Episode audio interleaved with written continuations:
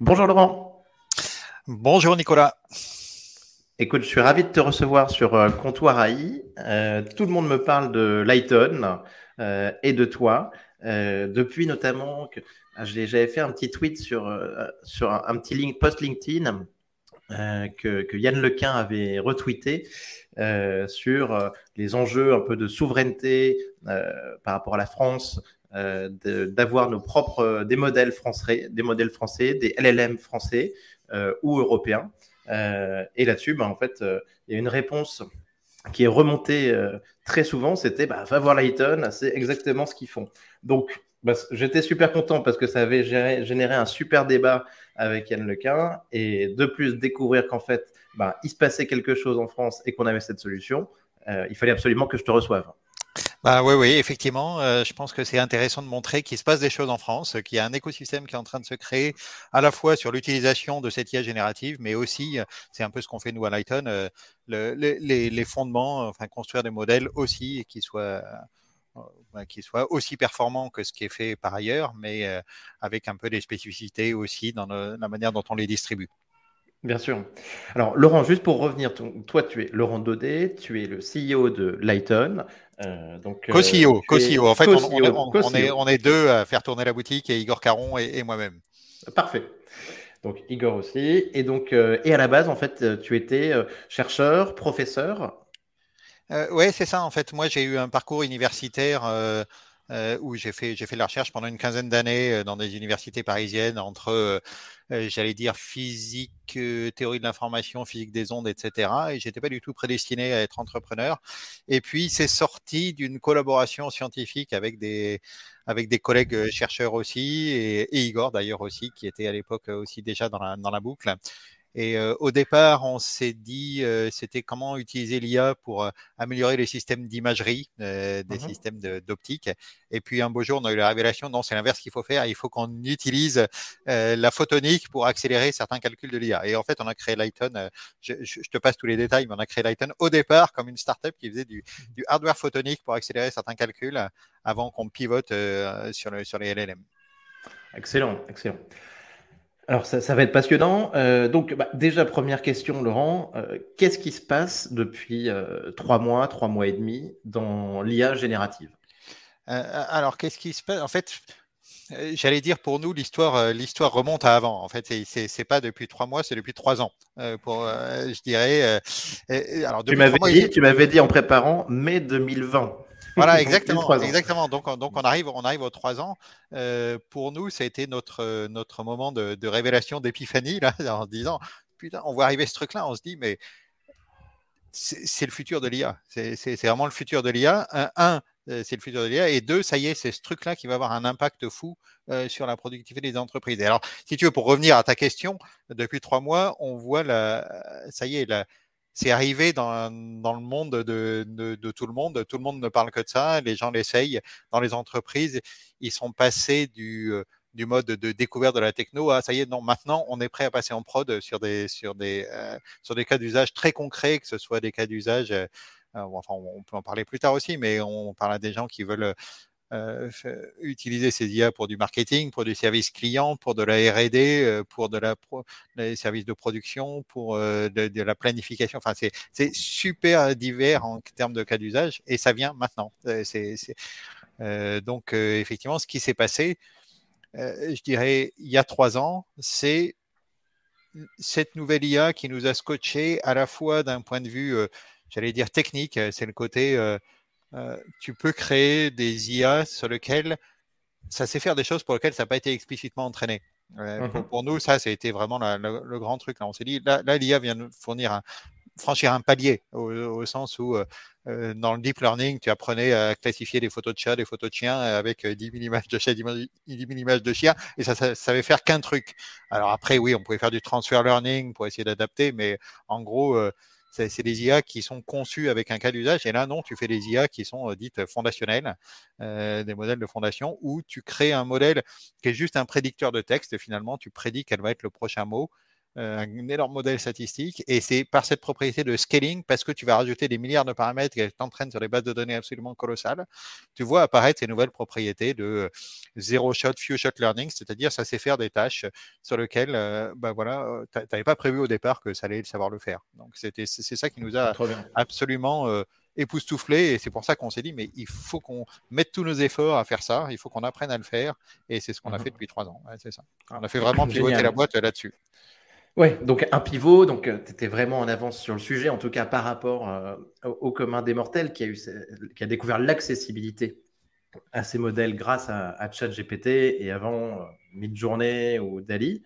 mais donc tu as mis ça en place. donc toi, tu travailles sur, des LLM. Euh, est-ce que euh, tu travailles aussi sur des solutions qui vont être capables de générer des images? Euh, Alors pour l'instant, non. Nous, on se concentre sur le LLM de texte en disant que d'abord, le business model est plus clair au sens où les, trucs d'image, c'est super, mais si, tu veux ce qui est en place exactement dans le marché, ça semble répondre à peu près aux besoins du marché alors que sur, le, sur les modèles par texte, qui est quand même le, j'allais dire, c'est l'épine dorsale, c'est là-dessus qu'est construit euh, tous les systèmes. Hein. Le reste, c'est des extensions. Midjourney est quand même basé sur du, euh, euh, sur, des, sur des modèles de langage au, départ. Hein. C'est des modèles de langage sur lesquels on a rajouté en plus des images légendées qui permet de, de rajouter cette modalité supplémentaire. Mais la connaissance du monde, elle, est due quand même à des modèles de langage. Donc, on reste sur le cœur techno sur lequel nous, on, a l'impression qu'il y a un marché à faire euh, qui est très clair pour les entreprises euh, en mode privé. Donc euh, voilà, nous, c'est un peu une stratégie d'entreprise de se concentrer là-dessus, d'apporter de la productivité là-dessus. Et puis après, le, bon, le futur, on verra ce qu'on fera dans le futur. Mais pour l'instant, on, est, concentré sur le langage. Ouais, ouais, je comprends. Et on est sur un, futur sur lequel il va falloir être agile quand on voit le nombre de choses qui se passent, évidemment.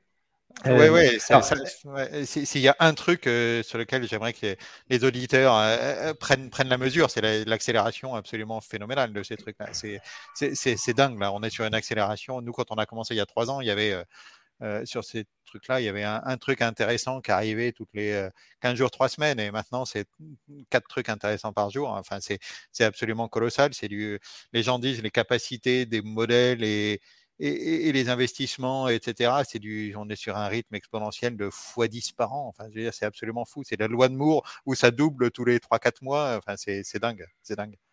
Ouais, Oui, oui.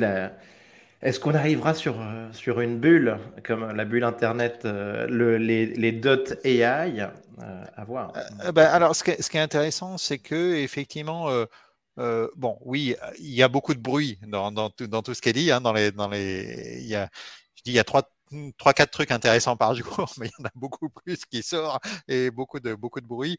Et c'est sûr que, euh, bah oui, il faut que le marché acquiert une maturité. Mais après, c'est un peu comme Internet, c'est-à-dire, oui, il, va y avoir des, des projets qui vont pas arriver à bout et c'est normal. Par contre, un peu comme Internet, je pense que c'est fait pour rester. C'est pas une bulle qui est faite pour éclater au sens. Euh, on, va, on passe en production maintenant et voilà, c'est quelque chose qui est fait, qui est fait pour rester. C'est pas juste une mode qui, qui va éclater ou dont il va rien rester par derrière. C'est juste qu'il il faut prendre la maturité du marché et comprendre où est-ce que c'est utile et, et, où, sont les, où sont les fausses promesses. Très bien. Est-ce qu'on peut revenir un tout petit peu en arrière, Laurent? J'aimerais que tu me racontes un petit peu les, les débuts de, de Lighton sur les LLM, notamment avec, avec Bloom, comment est-ce que ça s'est passé? Parce que c'est une histoire qui est hyper intéressante. Ouais, ouais. Alors le début de, effectivement, quand on s'est dit, il faut qu'on, on a toutes les capacités en interne, on a tout le tout le savoir-faire pour aller là-dessus, parce que déjà on travaillait sur l'IA de très grande taille, euh, donc on s'est dit, euh, voilà, c'est, on, on, peut le faire, mais il faut qu'on apprenne les spécificités de ces LLM. Vous aviez, vous aviez du hardware, euh, de la data. Euh, et, et, du, on avait une équipe, une équipe, voilà, des compétences euh, software avec des gens très très bons euh, pour développer des modèles d'IA de très grande taille. Euh, une expérience du, enfin, finalement, le, euh, je dirais le nerf de la guerre dans tous ces grands modèles, c'est effectivement le, le, compute, quoi, le hardware. Du coup, même si on développait du hardware un peu exotique, on avait quand même une grosse expérience de faire tourner des trucs sur des GPU. Et, voilà, donc de, de l'IA, du euh, donc on, avait le savoir-faire, euh, les, compétences, j'allais dire, mais il fallait qu'on apprenne les spécificités de ces grands modèles de langage et du calcul distribué sur. Euh, maintenant, tu n'es plus à quelques GPU, tu es des calculs distribués à quelques centaines, voire quelques milliers de GPU. Donc mmh. ce, ce, passage à l'échelle, il fallait, il fallait qu'on l'apprenne.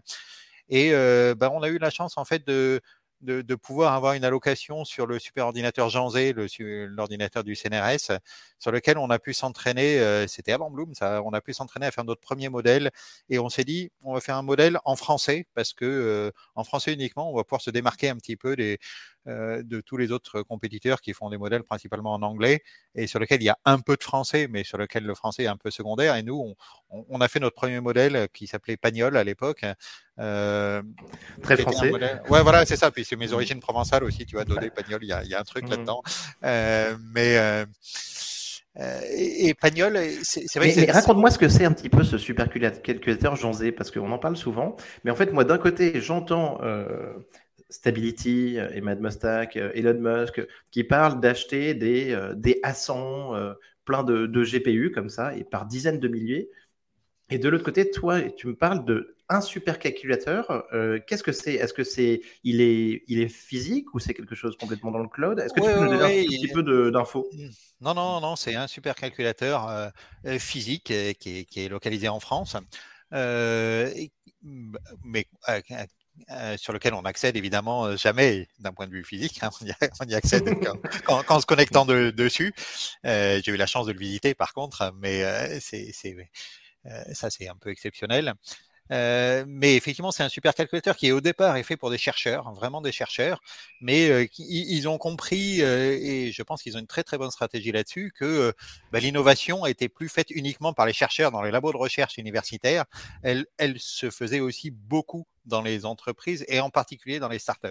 Et du coup, mmh. ce qu'il dit, c'est euh, bah, pour faire bénéficier tout l'écosystème français, ils ouvrent le supercalculateur qui au départ était conçu pour, faire, pour les chercheurs du CNRS, mais ils l'ouvrent aussi pour, des, pour de la recherche, hein, c'est pas pour, pas pour la production, mais pour la recherche, ils l'ouvrent aussi aux startups euh, et aux entreprises plus grosses aussi qui veulent faire des projets de recherche dessus. Du coup, nous, quand on a dit, euh, bah, nous, on voudrait faire un modèle de langage en français et, et après, c'était pour faire, on a fait une publication dessus, on a rendu une partie du code euh, des modèles publics, etc. Donc, c'était vraiment pour faire de la recherche, mais ils nous ont dit, bah, OK, on vous donne euh, tel un, un quota d'heures dessus et on a pu s'entraîner à faire tourner nos premiers modèles dessus. gratuit, gratuitement en plus. Oui, ouais, gratuitement, gratuitement. effectivement, pour la recherche, hein, pas, pas, pour, nos modèles en production. Alors, ce qui était intéressant, c'est qu'on a, on a sorti ces premiers, ces premiers modèles et les, il y, a, eu deux choses. Il y a eu des gens qui nous ont contactés et qui nous ont dit, euh, bah, moi, ce modèle, euh, que nous, on avait fait au départ, ce, ce pagnol là pour s'entraîner, euh, bah,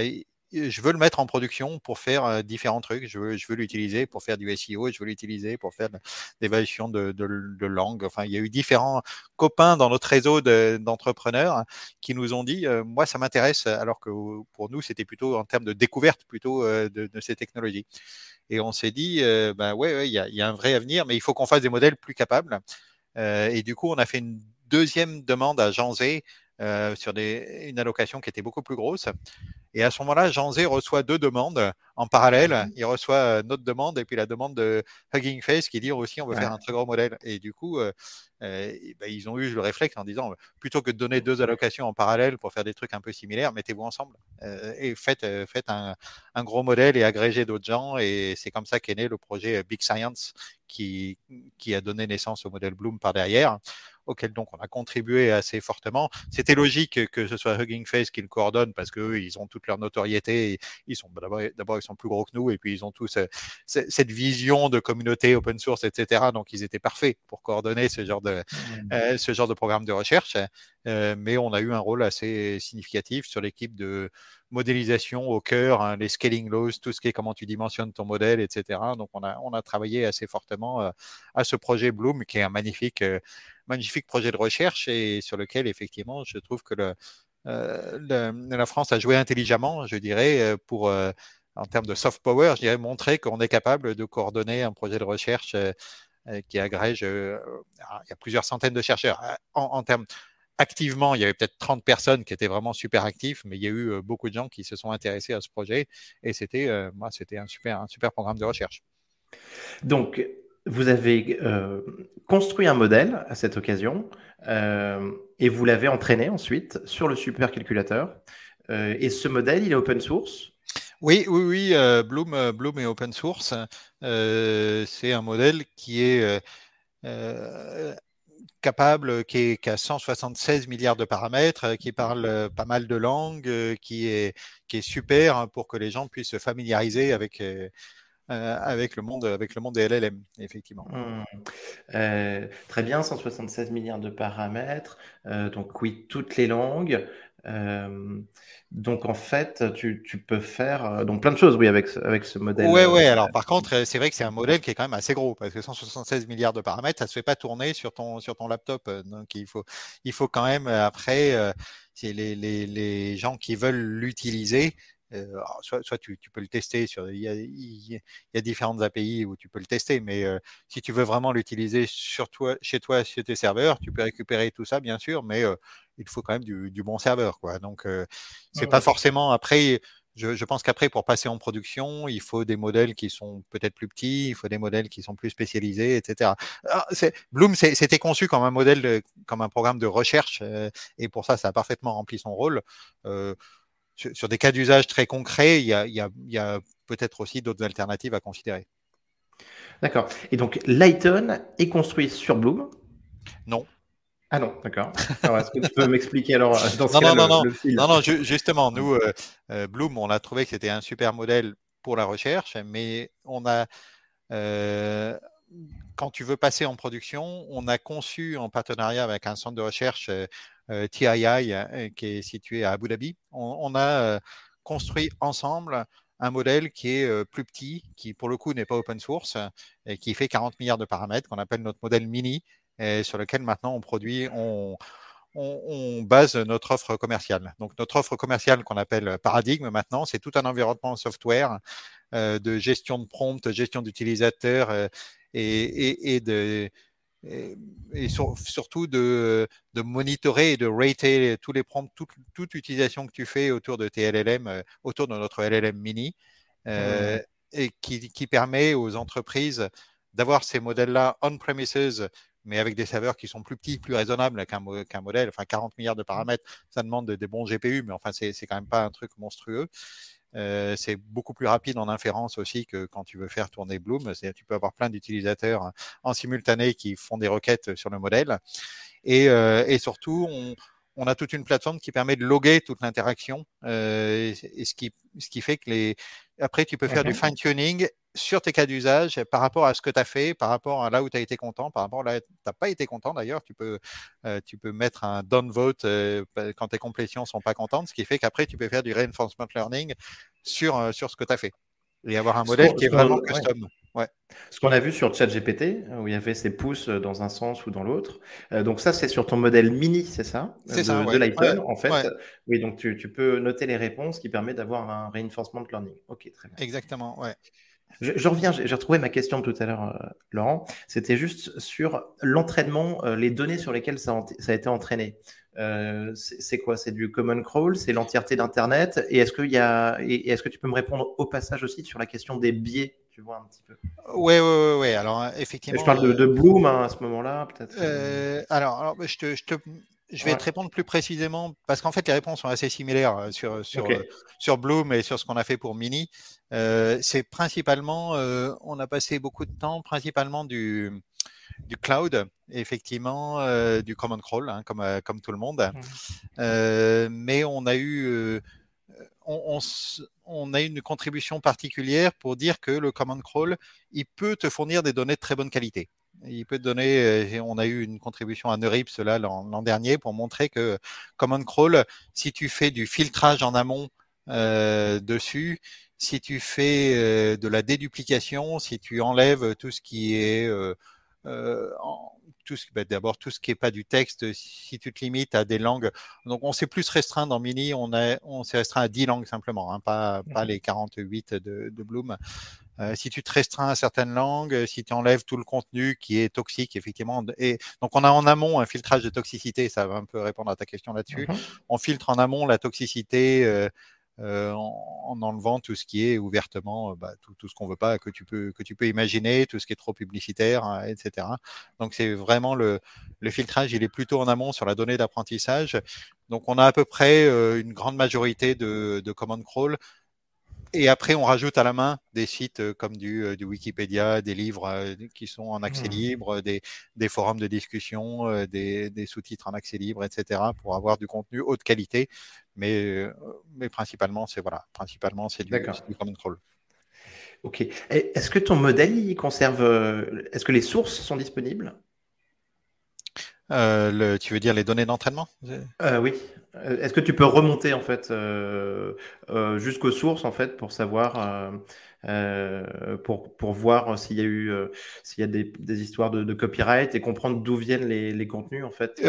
C'est pas trop possible là en fait. Non non hmm. tu c'est vraiment tu, tu, mets ça dans une grande moulinette et après ça te ressortira pas ça te ressortira pas du euh, du, du verbatim. Tu peux pas remonter euh, ouais, ouais, sur l'article Wikip, sur l'article Wikipédia en question. Quoi. non, non, bah après, c'est, tu vois, c'est toujours pareil. Ça, ça, tu, tu, apprends à parler, euh, mais ça ne mémorise pas toutes tes sources. Donc, mmh.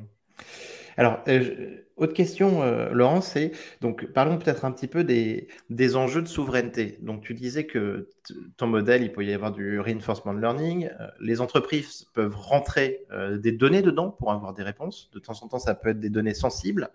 Il y a un exemple que je donne à chaque fois, c'est que je ne sais pas combien il y a de plans stratégiques qui ont été copiés-collés dans ChatGPT par des employés d'entreprises, notamment françaises, euh, pour, euh, par des salariés qui cherchaient bah, à avoir une réponse rapidement, à gagner un petit peu de temps, à gagner en productivité.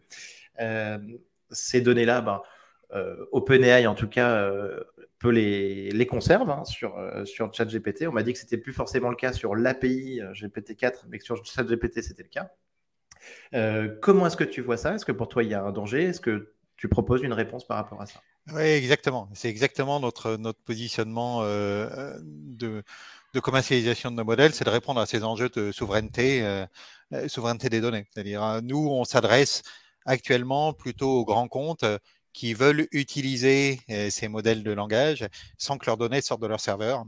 alors, on va installer le modèle de langage et tout l'environnement paradigme donc de gestion de prompt, etc., directement sur l'infra des, des clients, que ce soit en mode cloud privé ou même même on a eu des clients dans certains domaines euh, haute technologie où ils veulent du on-premise strict. Ben, on, est capable de, on est capable de faire du on-premise strict et d'aller euh, d'aller installer sur les serveurs. Euh, et en physique. Voilà, en physique. Et du coup, aucune donnée ne sort de, de chez eux. Et, effectivement, tu as parfaitement raison de dire que euh, bah, c'est tellement magique ces trucs ChatGPT etc que oui les gens vont l'utiliser c'est donc c'est illusoire de se dire on va interdire, enfin, et même c'est débile. Je veux dire, ça fait des tels gains de temps, des tels gains de productivité euh, que c'est débile de dire on va pas utiliser l'IA générative dans une entreprise. Et il faut l'utiliser euh, parce que sinon tu vas être mmh. dépassé par des tes concurrents qui eux l'utilisent. Donc ça, c'est hors de question de pas l'utiliser.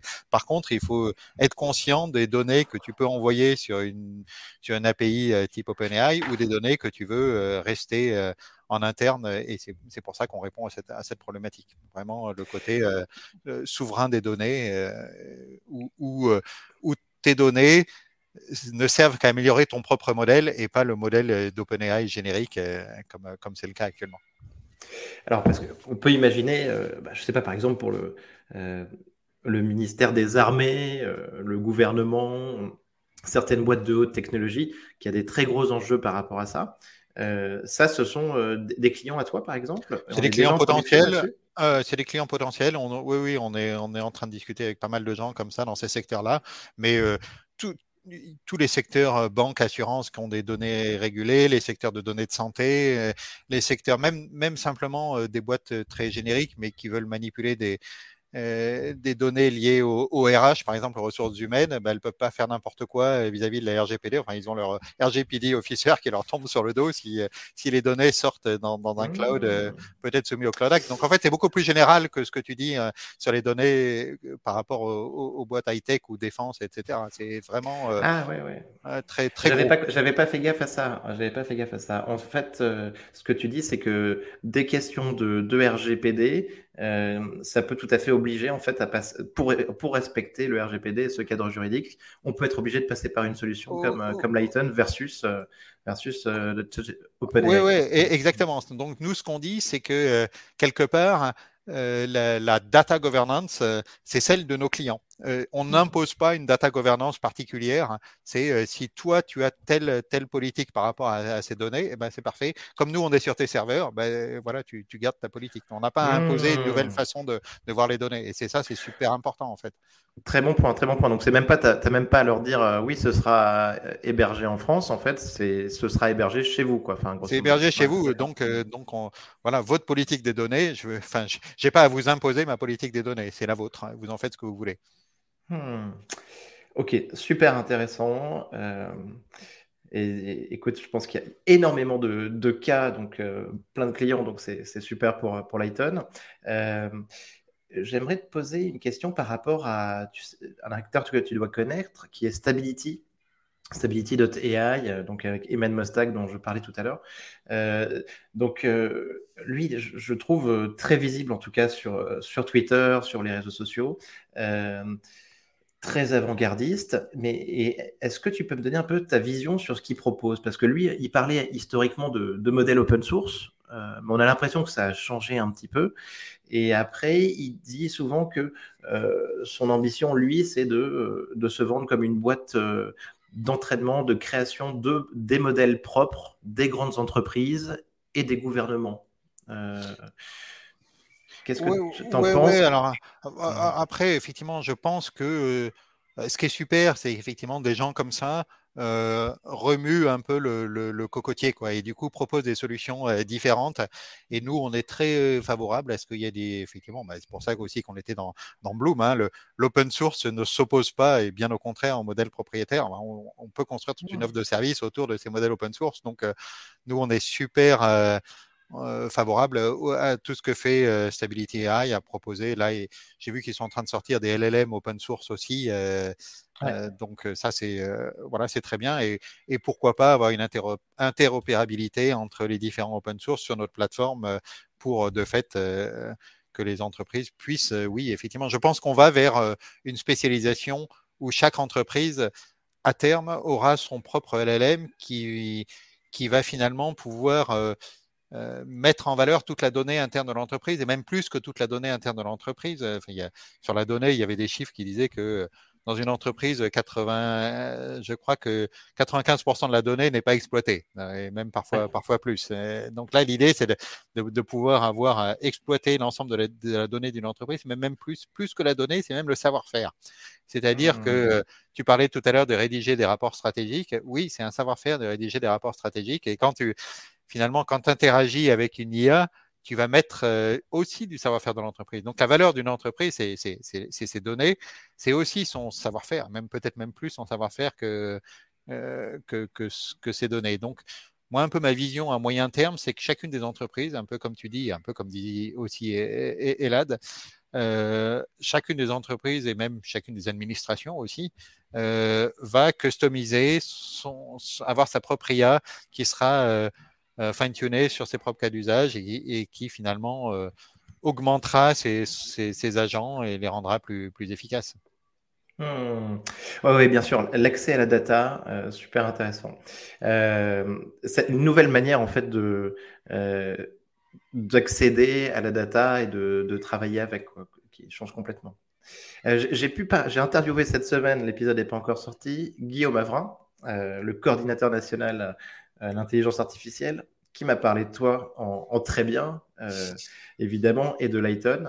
Euh, on parlait avec Guillaume du, tweet d'Emmanuel Macron, président de la République, sur euh, ChatGPT, donc sur la question qu'il pose, sur euh, le, positionnement de la France sur les, questions deep tech, ChatGPT qui répond compétitive, euh, l'Europe. Qu'est-ce que tu en penses? Est-ce que tu penses qu'on est compétitif grâce notamment à des solutions comme la tienne? Alors, on est actuellement, je, pense qu'on a les compétences et on, on est, on est bon sur le cœur technologique, mais la question c'est est-ce que nos est-ce que nos chers dirigeants ont conscience de cette accélération absolument monstrueuse qu'il faut mettre en face? C'est-à-dire que à, T0, effectivement, on n'est pas mauvais. Et c'est au moment de rupture technologique, justement, que euh, je veux dire, on va pas courir après le cloud, on va pas, enfin, après les chips, on court un peu après, mais euh, pour des raisons stratégiques, on est obligé de le faire. Mais il y y a, plein de batailles technologiques qui ont été perdues. Là, il y a, y a une nouvelle rupture technologique et c'est maintenant qu'il faut y aller et massivement. Euh, donc, un peu, c'est la question. Moi, c'est très bien. Enfin, je discute beaucoup avec Guillaume Avrin et, et, et il nous soutient beaucoup. C'est super. Mais maintenant, c'est est-ce qu'il va y avoir euh, des, euh, vraiment des plans euh, stratégiques qui font en sorte que qu'on le reste dans le futur. Donc maintenant, je pense que la partie n'est pas perdue. La partie, on peut accélérer là-dedans, mais il faut vraiment accélérer massivement à la hauteur de ce qui se passe aux États-Unis, bien entendu, avec beaucoup, beaucoup de projets publics et privés, mais aussi en Chine, mais aussi au Moyen-Orient, etc. Donc le monde, le monde se réveille et c'est ce qui est important, c'est aussi de comprendre que les les constantes de temps sont absolument dingues. Hein. C'est vraiment du x10 par an en termes de, de, capacité. Enfin, c'est dingue. Capacité, investissement. Donc, euh, donc, il faut que, voilà, euh, que, que les gens comprennent qu'on est vraiment dans une, dans une course absolument effrénée et, et, mondiale.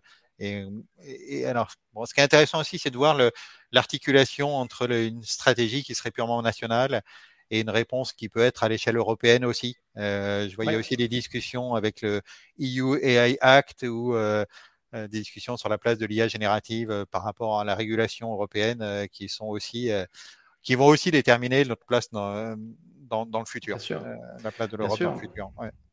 AI Act donc pour 2025 et oui oui un cadre juridique qui va être posé qui va être très important un cadre juridique qui va être posé. La grande question, c'est est-ce que ces IA génératives sont, sont classifiées comme des high-risk technologies? Euh, Parce que bien sûr, de fait, oui, on peut faire de la, de la désinformation, on peut créer des malwares, on peut, enfin, il y a tout, il y a plein de cas d'usage euh, qui sont effectivement bien identifiés, qui sont euh, absolument à, bannir. Nous, un peu la position qu'on essaie de pousser, c'est dire qu'il faut découpler la base technologique euh, du, du, cas d'usage. Enfin, il faut une sorte de partage de responsabilité. Tu peux pas. Euh, mmh. Imagine que tu. Enfin, je sais pas, je prends toujours l'analogie de la voiture. Hein, la, Une voiture, c'est important d'avoir de, la, réglementation pour la qualité des freins, la qualité des, des ceintures de sécurité et des pare-chocs. Ceci dit, dans la majorité des cas, des accidents, c'est parce que c'est une connerie humaine. Enfin, c'est le, le, conducteur qui a fait une bêtise. Donc, il y a une sorte de partage de responsabilité euh, sur les accidents. Oui, la voiture, ça tue des gens. Euh, mmh. Et, c'est pareil, l'IA euh, peut avoir des usages qui sont euh, potentiellement catastrophiques. Bien sûr. Mais tu peux pas garantir en amont, en tant que fabricant d'IA générative, intrinsèquement, un modèle n'est pas, n'est pas méchant ou, gentil. Intrinsèquement, un modèle n'est pas. Euh, tu peux pas garantir qu'un modèle ne, ne, sera pas utilisé pour faire des utilisations néfastes. Euh, ce qu'il faut, c'est qu'il y ait ce partage de responsabilité justement entre euh, euh, celui qui crée la technologie, qui doit apporter certaines garanties, bien mmh. entendu, mais ces garanties doivent se juger à l'aune du cas d'usage, et c'est finalement l'utilisateur final qui va le déployer, qui doit aussi s'assurer que ou offrir des garanties sur le euh, sur l'usage qui, qui, qui, qui, ne sera pas effectivement, euh, si c'est pour des ressources humaines, bien entendu, il faut limiter, euh, il faut apporter des garanties qu'il n'y aura pas tous les biais qu'on imagine. Si c'est pour de, du diagnostic médical, bien entendu, moi je suis très content qu'il y ait des réglementations qui poussent à ce que s'il y a du diagnostic médical, qu'il y ait de la certification qui soit faite. C'est hyper important. Mmh. Mais, mais, mais, vraiment sans penser qu'à d'usage et pas penser sur ces technos en amont. Ouais, bien sûr. Euh, dans, le prolongement, Laurent, euh, je pense que tu as vu donc la proposition sur euh, Future of Light, euh, de Future of, of, of, Life, d'un moratoire donc de six mois sur les modèles plus puissants que GPT-4 par Benjo, Elon Musk, tout un tas de, signataires. Qu'est-ce que tu en as pensé de, de, ce, de ce moratoire et de cette proposition d'arrêter les travaux pendant six mois? Bah, écoute, moi je, je suis. D'abord, un peu comme tout le monde, on peut dire que de toute façon, c'est irréaliste hein, et ça n'aura pas lieu. Et d'ailleurs, Elon Musk, une semaine après, lance, sa propre startup euh, euh, après, après, non, ça, ça, pose un certain nombre de questions très intéressantes. Ça veut dire qu'effectivement, ça va tellement vite que les gens, c'est super dur de suivre et euh, effectivement, toutes les questions éthiques. Et, euh, c'est très difficile de, se dire que ça va suivre euh, à la vitesse de développement de technologie. Moi, j'ai un peu tendance à penser comme euh, à trouver intéressante la position de Yann Lequin, dire euh, tu vas pas interdire une technologie en soi, c'est pas la techno. la techno, elle, elle doit avancer, elle fait des progrès technologiques, ça permet des choses absolument incroyables en termes de, de bonnes pour la société dans plein de domaines, gain de productivité, mais aussi pour la médecine, pour, enfin pour, pour la science en général, etc. Donc, tu ne dois pas arrêter la, la recherche en elle-même. Par mmh. contre, tu dois effectivement te poser des questions importantes. Et je, je, vois plutôt ça comme, euh, comme étant un signe que euh, ça s'accélère d'une façon tellement vertigineuse que même, même les gens à la tête se disent Ouh là là, il faut prendre le temps de, de réfléchir un peu. Ouais, bien sûr. Euh, ok, très bien. Laurent, je te pose la, question traditionnelle. est-ce, est-ce que ChatGPT a passé le test de Turing, selon toi? Je pense que ChatGPT montre que le test de Turing, euh, c'est plus tellement, euh, euh, c'est plus tellement les, questions qu'il faut se poser et ça, déplace la question de euh, qu'est-ce que c'est que est-ce que c'est intelligent, est-ce que etc. C'est plutôt les questions intéressantes. ouais. Est-ce qu'on va est-ce que c'est LLM, c'est un premier pas vers euh, une intelligence euh, généralisée ou, pas? Et ça, c'est vraiment un peu les questions qui sont en train de se poser.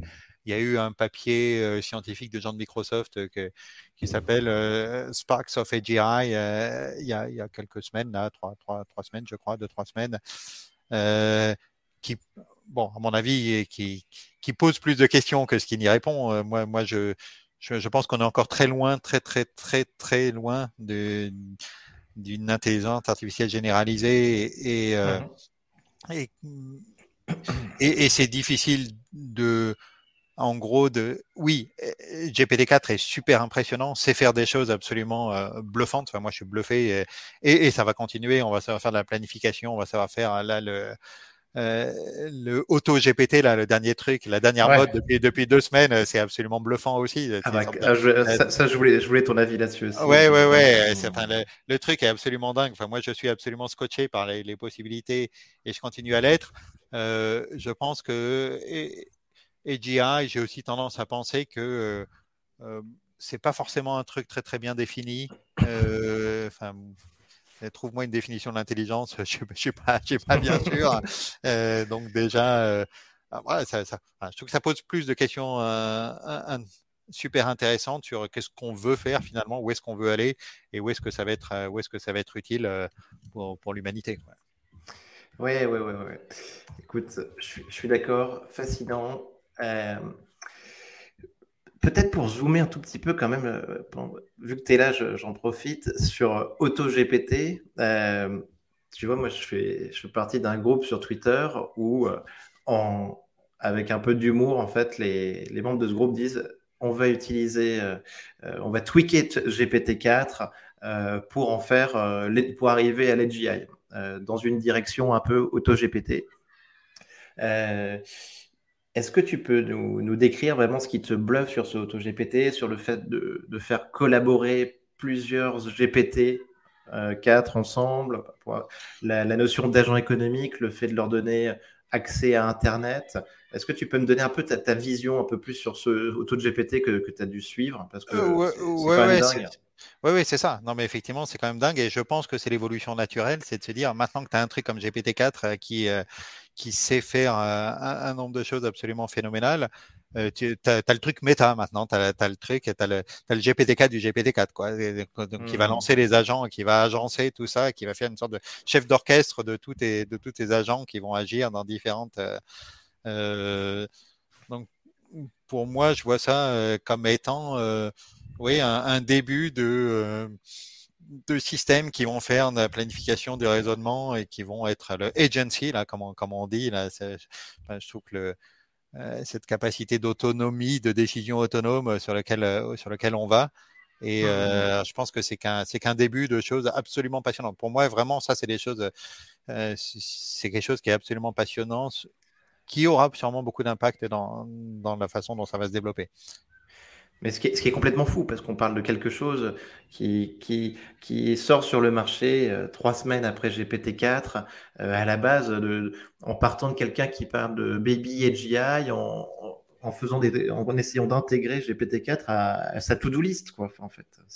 Ouais, ouais, ouais, ouais, ouais, ouais. C'est ça aussi le, le truc, c'est euh, et ça, je trouve que c'est absolument génial aussi. Ça veut dire que tu peux aussi donner cette IA permet à des gens hyper créatifs, hein, euh, mais pas forcément, tu n'as pas besoin d'être super geek en distributed programming, etc., pour faire des choses. Euh, c'est juste sur l'utilisation de, de, ces IA où il faut être euh, smart. Hein. mais c'est je, je, pense qu'il y a une couche d'abstraction qui, est passée. Ça y est, on est passé une couche d'abstraction où c'est dans l'utilisation des IA, on n'est plus euh, le truc bas niveau, euh, c'est fini et c'est ça qui est génial, moi je trouve dans tout. Euh, et GPT, c'était ça aussi, c'est-à-dire que le, prompt devient beaucoup plus facile.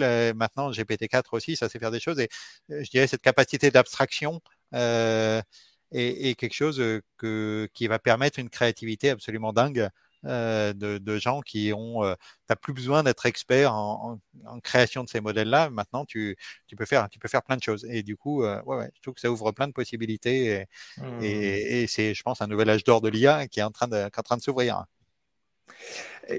Pour finir là-dessus, sur la, on parle de la, mémoire des modèles un petit peu, la mémoire long terme.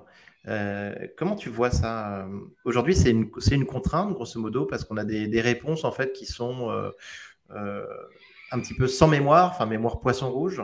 Est-ce que tu penses que ça, on va pouvoir euh, le dépasser? Euh, oui, oui, oui, là il y a effectivement beaucoup de choses dessus. Alors, je, peux commencer aussi par quelque chose qui n'est pas tout à fait la question que tu poses, mais aussi la question des, du fait que quand tu entraînes sur un command crawl, tu fais finalement un snapshot et puis tu as un snapshot qui est de, de l'Internet à avril 2023 et puis finalement ton modèle il connaît pas, etc. Moi je pense que en parlant de mémoire, il est important de, comprendre comment tu peux faire des LLM euh, qui, vont se mettre à jour par rapport à, l'actualité. Et ça, c'est important aussi, euh, sans avoir à faire refaire de l'entraînement from scratch. Mais pour revenir peut-être plus précisément à ta question, la question de euh, comment, comment tu prends en compte un contexte d'interaction beaucoup plus long que, effectivement, tu dis la mémoire de poisson rouge. Ben, je pense que déjà, en mode, en mode chat, on est déjà à quelque chose qui est, euh, enfin, on se rend pas compte, mais il y, a, six mois, un chatbot, c'était un truc euh, qui était absolument insupportable euh, parce mmh. que, enfin, tout le monde a eu l'expérience super frustrante du chatbot sur n'importe quel site web qui qui te repose 50 fois les mêmes questions, etc. Fondamentalement, ça marche pas. Et déjà, on est maintenant à un truc où ChatGPT, tu peux lui demander, ah ben non, reprends-moi ça, etc. Il se souvient de. Alors, il est, il a une mémoire qui est plus si poisson rouge que ça. Il a une mémoire qui est euh, quelques pages de contexte et, je pense qu'on va arriver à euh, plusieurs dizaines de pages de contexte. Donc, je pense qu'on arrive maintenant euh, à, mmh. des systèmes qui, on va avoir une mémoire plus longue. On va pouvoir faire du fine-tuning sur cette interaction-là. donc, oui, c'est des choses sur lesquelles on arrive à, pas de géant. Mmh. très bien. il y a récemment, Sam Altman vient de faire une déclaration en disant que bah, GPT-5, c'était pas pour tout de suite.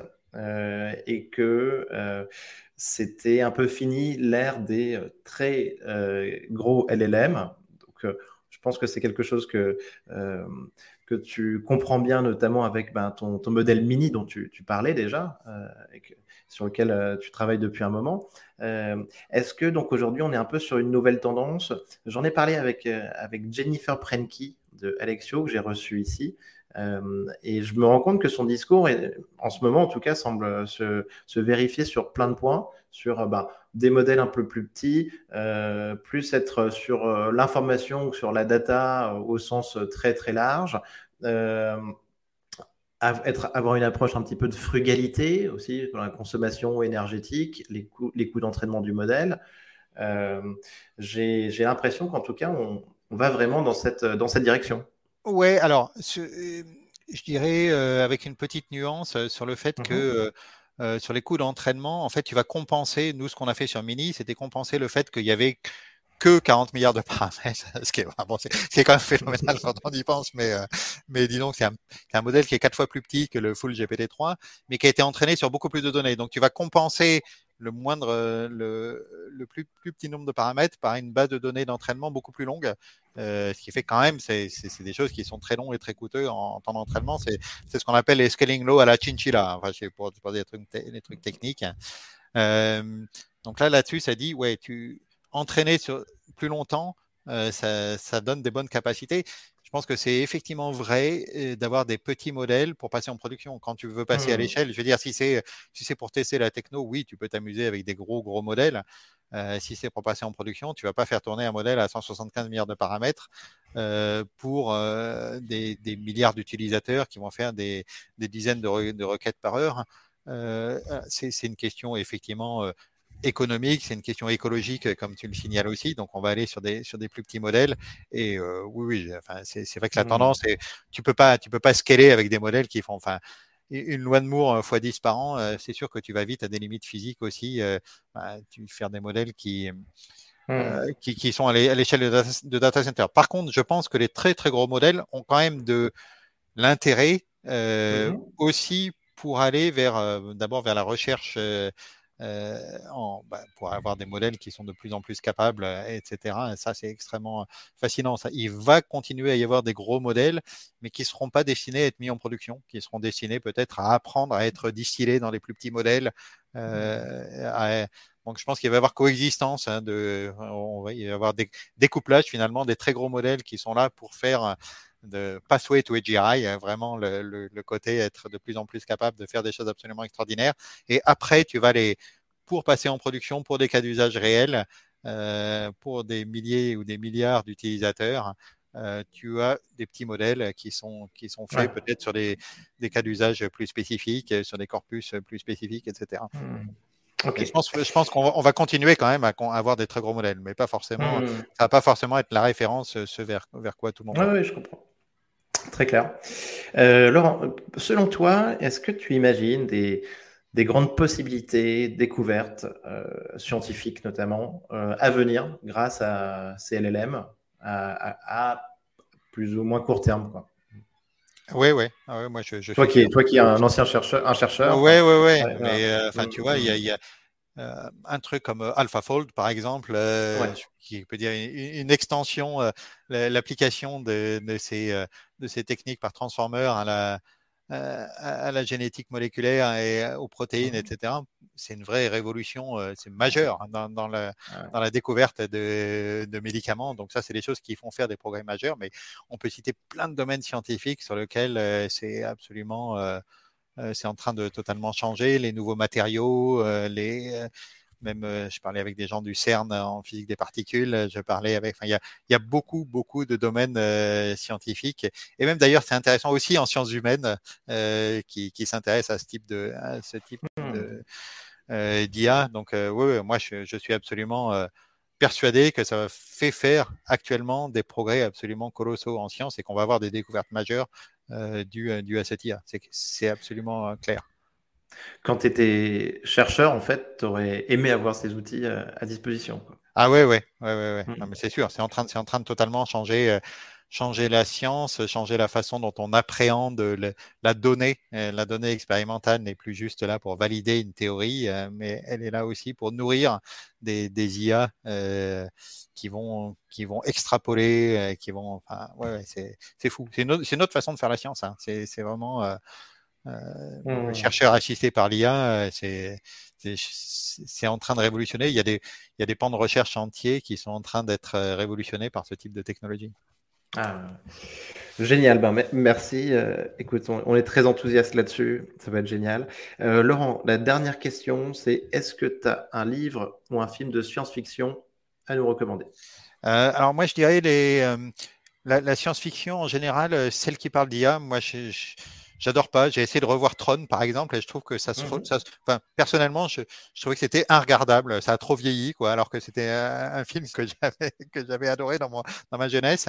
Et par contre, s'il y a un film, au contraire, qui était déjà ringard à l'époque, mais qui, je trouve, a bien vieilli, c'est un film que, que j'aime beaucoup, qui s'appelle Le Voyage fantastique de Richard Fleischer. Hein. C'est, le mec qui avait fait Soleil vert, par exemple. Hein. C'est, un film où, tu sais, c'est des chercheurs qui, qui arrivent à faire une mini capsule, une mini capsule de quelques millimètres qui arrive à se réduire et qui pourrait voyager dans le corps humain. C'est un truc où tu as des effets spéciaux super cheap avec des draps, etc. Mais euh, qui est moi qui que j'avais adoré euh, dans, mon, dans ma jeunesse et, et, que je trouve finalement. Euh, finalement, c'est ce truc-là, le voyage dans le corps humain, et le, lien avec la biologie, etc. Ça reste des trucs super actuels. Et mmh c'est voilà, moi c'est la des, trucs un peu low, enfin j'ai low cost en termes de en termes d'effets spéciaux. c'est un film des années 60, hein, mais ouais, pour, pour moi c'est ça la, science-fiction, c'est un truc est pas forcément les effets spéciaux les plus flashy, mais réfléchir sur pas mal de choses. Je trouve que sur, sur l'IA, souvent les gens sont trop sont trop plantés. on fait des trucs tellement un peu décalés, etc on voit que l'IA maintenant euh, va dans des directions qui n'étaient qui pas forcément celles qui étaient imaginées. Et, euh, Mais attends, euh, on a, on a d'ailleurs une, une vision en fait quand même très très très dystopique de, de l'IA. Tu vois, dans l'ensemble de la littérature, science-fiction ou des, des films, très souvent ça se passe mal quand même. Hein. Ouais, ouais, ça se passe mal effectivement, et, et, on voit pas les. Et effectivement, il y a toujours ce côté, ça se passe mal, alors que je, il n'est pas exclu que ça se passe très bien et que l'IA nous permette euh, tous de, travailler euh, deux jours par semaine et de passer le reste du temps à bord de la piscine, à bord de martini, ce qui est quand même pas mal. Clairement. on est bien d'accord. On est bien d'accord.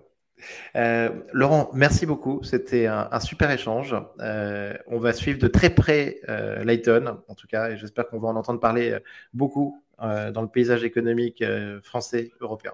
Merci à toi, Nicolas. À bientôt. À bientôt. Salut, Laurent.